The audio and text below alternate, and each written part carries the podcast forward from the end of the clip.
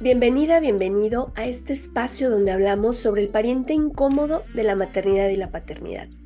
Yo soy Georgina González, especialista en duelo gestacional, perinatal y neonatal, y deseo que encuentres aquí un lugar seguro y respetuoso para transitar tu proceso de duelo.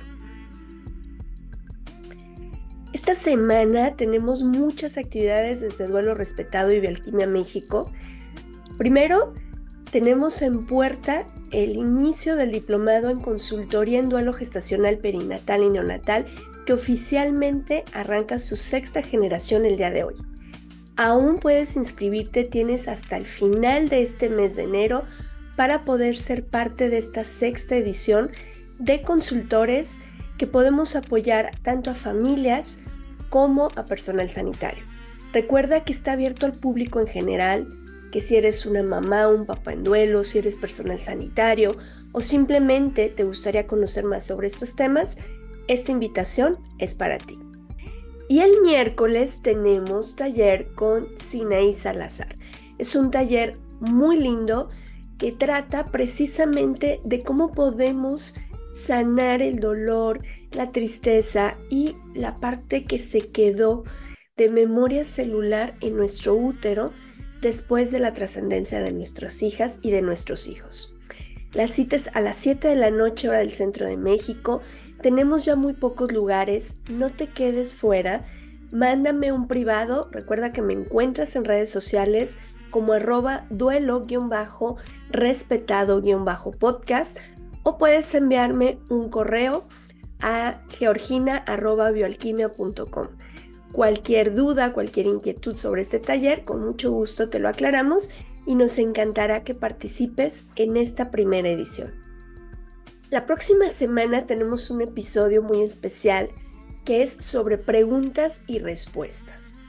Vamos a estar aclarando dudas que tengan del episodio 129, 130 y 131. Es decir, soy un buen doliente, duelo y depresión postparto y el episodio de hoy respecto a la importancia de los diagnósticos. Eh, la dinámica va a ser a través de Instagram.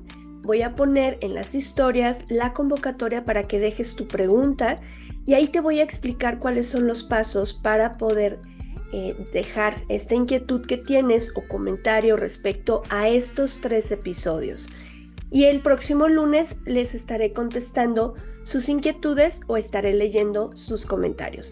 Así es que no te lo pierdas el miércoles la dinámica en Instagram para poder participar a través de preguntas y respuestas en esta nueva sección.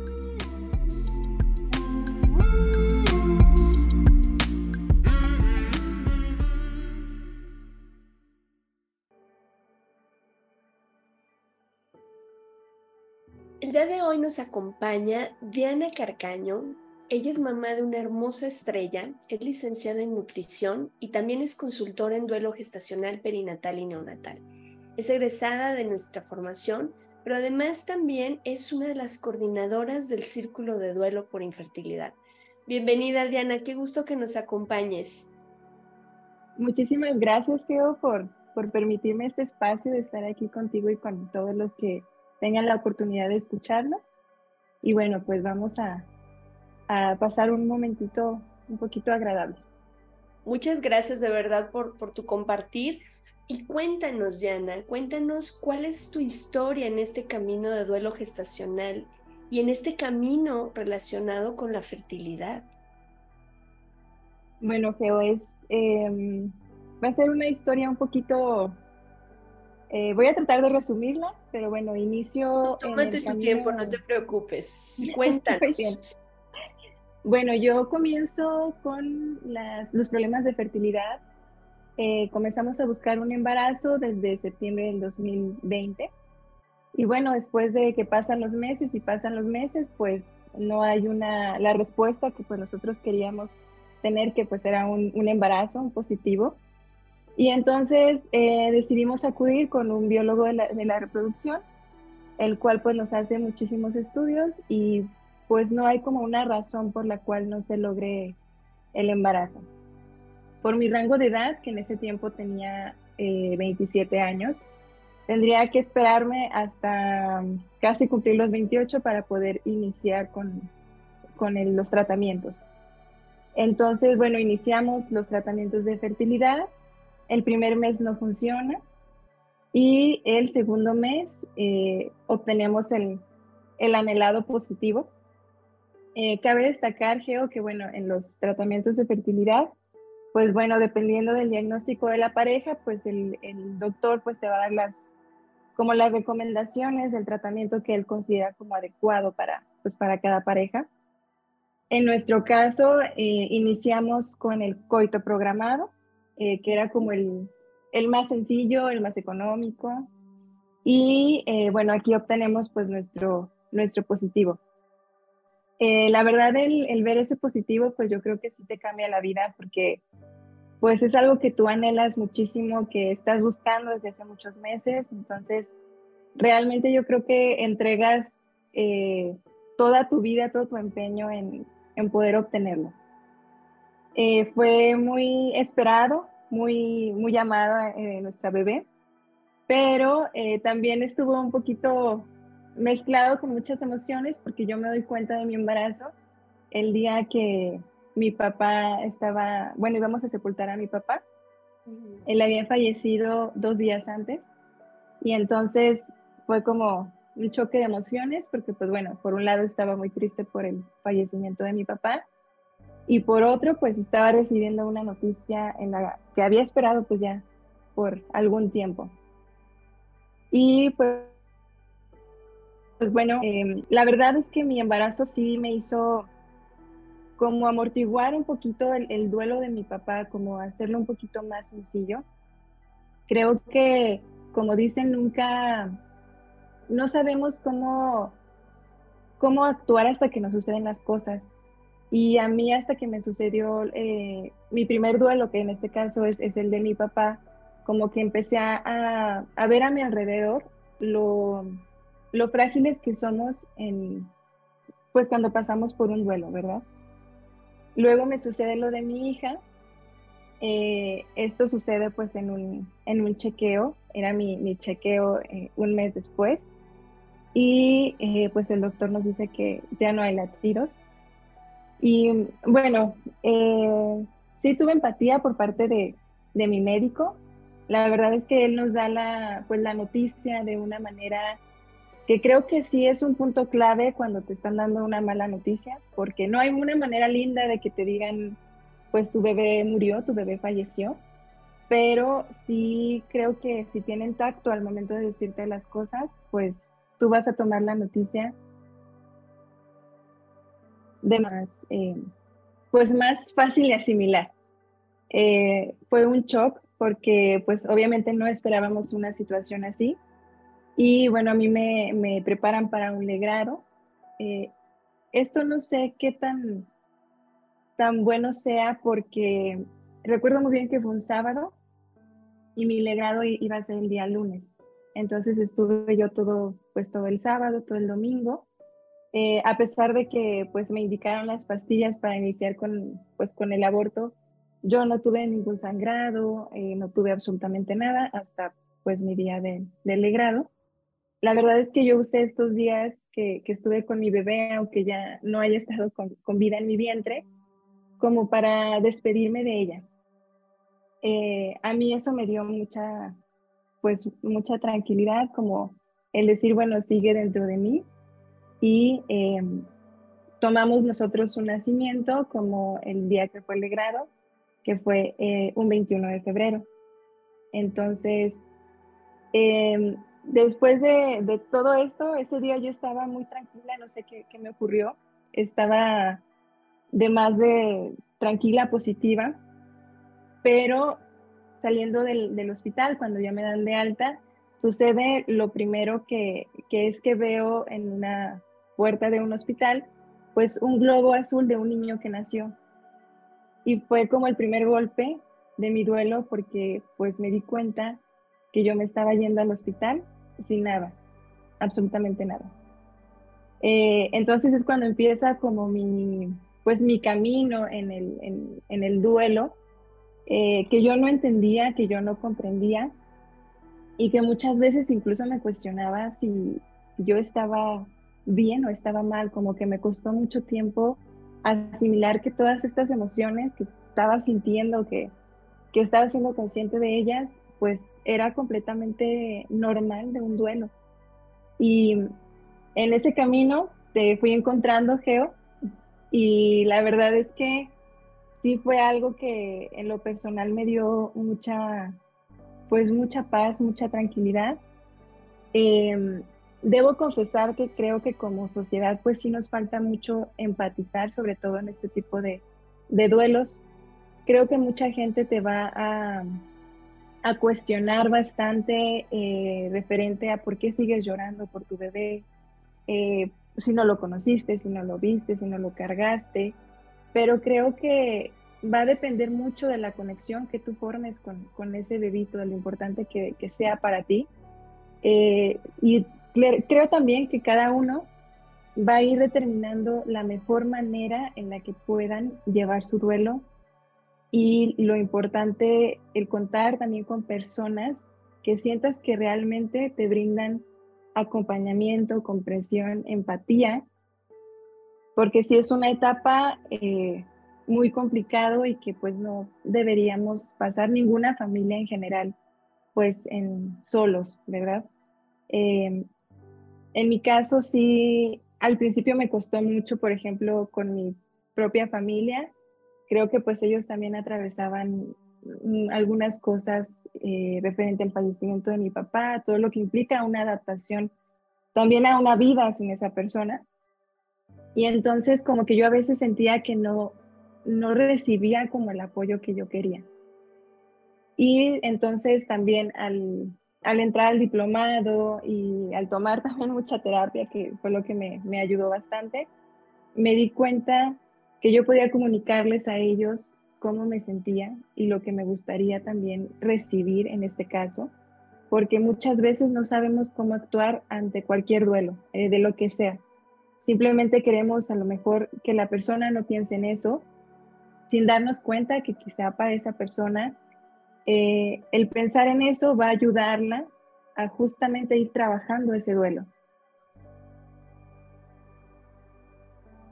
Y esto, Diana, nos hace eh, tomar esa conciencia de cada duelo es único, el duelo es muy personal y que no podemos dar, como les he mencionado muchísimo, no podemos establecer una medida del dolor. O sea, tantas semanas entonces te debe doler tanto o no te debe doler tantos gramos, tantos centímetros, entonces te corresponde esto. Esto es muy personal. Como bien mencionas, ha sido todo un camino dentro de la fertilidad, un camino dentro del proceso, con un duelo acumulado, como es el caso con tu papi. Y entonces esto va haciendo muy particular tu forma de vivir el duelo. Cuando son especialmente tan pequeñitos, la gente tiende a juzgar estos estos duelos, ¿no? Pues, son, son esos duelos más silenciados dentro de este duelo tabú, porque no se comprende cómo algo tan pequeñito pueda doler tanto. No se comprende por qué nos aferramos, como de pronto dicen, cuando realmente es algo mucho más complejo y más grande lo que forma nuestro dolor. En tu experiencia, Diana, tanto personal como profesional, ¿Qué apoyo es importante que se brinde durante un duelo gestacional? Concretamente estos que no llegamos a los 500 gramos, que nuestros hijos no alcanzan las 22 semanas de gestación, que son no mirados todavía. Porque incluso, eh, digo, hace poco España puedes ya registrar a tus hijos, ¿no? A partir de los 180 días de gestación, pero ¿qué pasa si fue en el día 179? Y entonces, ¿qué pasa con todos los que están antes? ¿no? Que es la gran inquietud que a muchas les genera cuando se habla de estos movimientos de las iniciativas y todo, porque realmente desde la Organización Mundial de la Salud está estipulado así, 500 gramos, 22 semanas de gestación. ¿Qué pasa con todo lo que hay antes? ¿Qué pasa con quienes nos quedamos en el camino con mucho menos semanas y con los brazos vacíos? ¿Cuál consideras que, es el apoyo que se requiere? primeramente considero que sí sería una capacitación, Geo, para, sí, principalmente para el personal que te va a atender. Como te comentaba, creo que em, puedo decir que tuve la fortuna de que sí tuve empatía, pero no debería ser algo que, o sea, deberíamos de tener esta empatía todas las personas que pasemos por una situación así. Em, desde el ginecólogo, que normalmente es el que te va a dar la noticia, pues debería de tener como el tacto, la empatía para, para decirte, y bueno, derivarte con algún profesional que pueda apoyar, ya sea si la persona requiere a lo mejor alguna atención psicológica, eh, una red de apoyo también creo que es bien importante, el, contar sobre todo pues con la familia, que pues van a ser eh, los pilares que quizá van a estar ahí un poquito más al pendiente, ¿no? Eh, también a lo mejor verificar realmente si lo quieres comunicar a, todo el mundo, si no lo quieres comunicar. y bueno, ahí te vas dando cuenta también de tu red de apoyo en cuestión de, de amistades y sobre todo creo que hay una empatía muchísimo más grande que es de las personas que hemos pasado por, una pérdida gestacional, eh, perinatal o neonatal, que no se compara. Entonces realmente creo que el, el, contar con personas que han pasado por algo similar a ti es algo que va va a darte como, como ese apapacho que, que necesitas en estos momentos. Exacto, que es súper importante y que podamos comprender que el dolor es personal, que yo no puedo juzgar ni decirte por qué no te debe de doler si no lo conocías.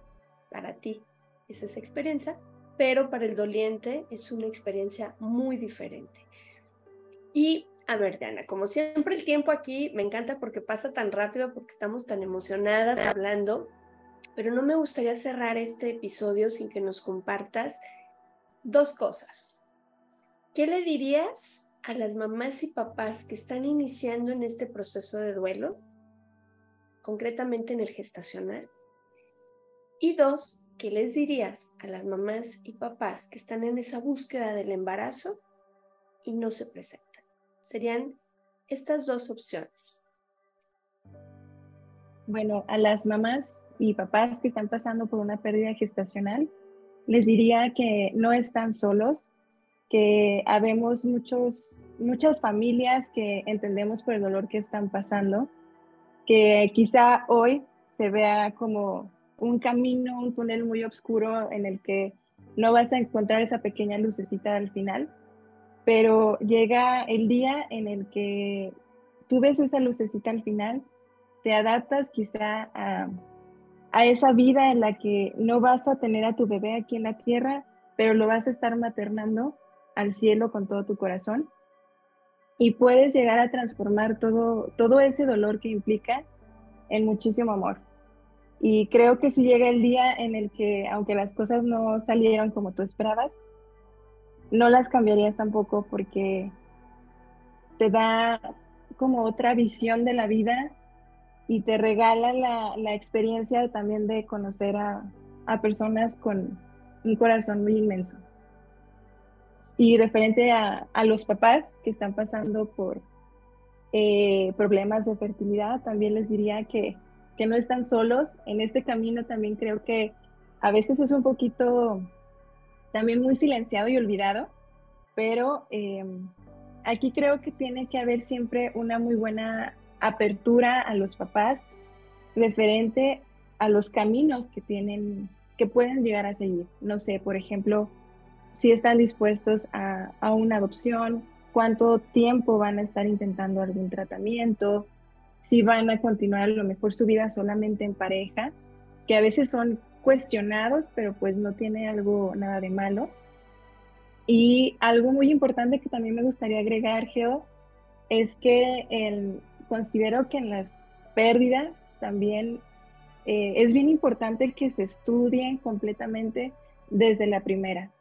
En mi caso, eh, olvidé un poquito mencionarlo, pero bueno, la causa de, de la pérdida de, de, mi embarazo, el fallecimiento de mi bebé, fue por una trombofilia hereditaria que me detectaron después de, muchísimos estudios. Entonces, eh, yo sé que por protocolo muchas veces no se estudia la primera pérdida, pero considero que por las cuestiones emocionales que tienes que pasar, sí deberían de, de estudiarse desde que ocurre la primera pérdida para ver pues qué puede estar pasando, ver qué solución va a existir.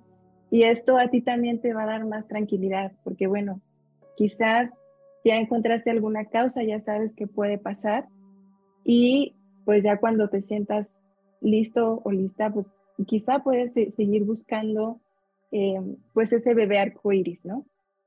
Pero eh, creo que en ambos caminos, eh, ambos pueden ser a veces un poco solitarios, pero aquí estamos una tribu que siempre vamos a, a estar pues apoyándolos y creo que se va a hacer cada vez más grande y es algo que nos sirve muchísimo a todos. Muchas gracias, Diana. Me quedo con, con esta parte de que no se queden en la, o sea, que no se esperen a hacerse los estudios hasta que pasan dos o tres eh, duelos, porque normalmente hasta entonces te mandan a hacer estudios. Así es. Entonces, no, no es normal, no es normal que nuestros hijos fallezcan, no es normal que no se dé el embarazo, o sea, no lo quieren normalizar y te dicen, ah, es que así pasa, es que a muchas parejas les pasa, pero a ver, ¿por qué a muchas otras no? Entonces quiere decir que si fuera lo normal, todas las parejas tendrían esta situación. Pero si solo a unas sí y a otras no, quiere decir que ahí hay algo que habrá que ver por qué no. Esa parte me, me la quedo, me hubiera encantado, Diana, que a mí con mi primera hija me hubieran dicho esto. Que no me quedara con la parte de, eh, ah, es que estadísticamente así pasa, pero no te preocupes, eres joven. ¿Sí? Y creo que eso nos hubiera evitado también mucho dolor. Gracias, gracias de corazón, querida Diana, por compartir, por abrir tu corazón. Te mando un abrazo muy, muy grande. De verdad que especial todo lo que nos compartes. Muchas gracias a ti, Geo, por, por darme esta oportunidad y por hacer estos espacios que en lo personal a mí me salvaron. ¿eh? Así que muchas gracias a ti por, por todo tu trabajo y, y espero que, que aunque pasemos por este dolor, pues sigamos siendo una tribu tan bonita. Muchas gracias, muchas gracias. Y gracias también a ti que nos acompañas, que nos escuchas. Te mandamos un abrazo muy grande. Si estás iniciando tu proceso, créeme que un día a la vez, un pasito a la vez, poco a poco te irás reconstruyendo. Si ya llevas caminito andado, ve haciendo esa tribu, precisamente como Diana nos menciona, con quienes están iniciando, porque necesitamos tejer estos espacios, esta, esta red de apoyo para poder acompañarnos en estos procesos que normalmente son tan solitarios. Les agradezco mucho que nos acompañaran. Te recuerdo, yo soy Georgina González, especialista en duelo gestacional perinatal y neonatal, y deseo que todas y todos podamos tener un duelo respetado. Hasta la próxima.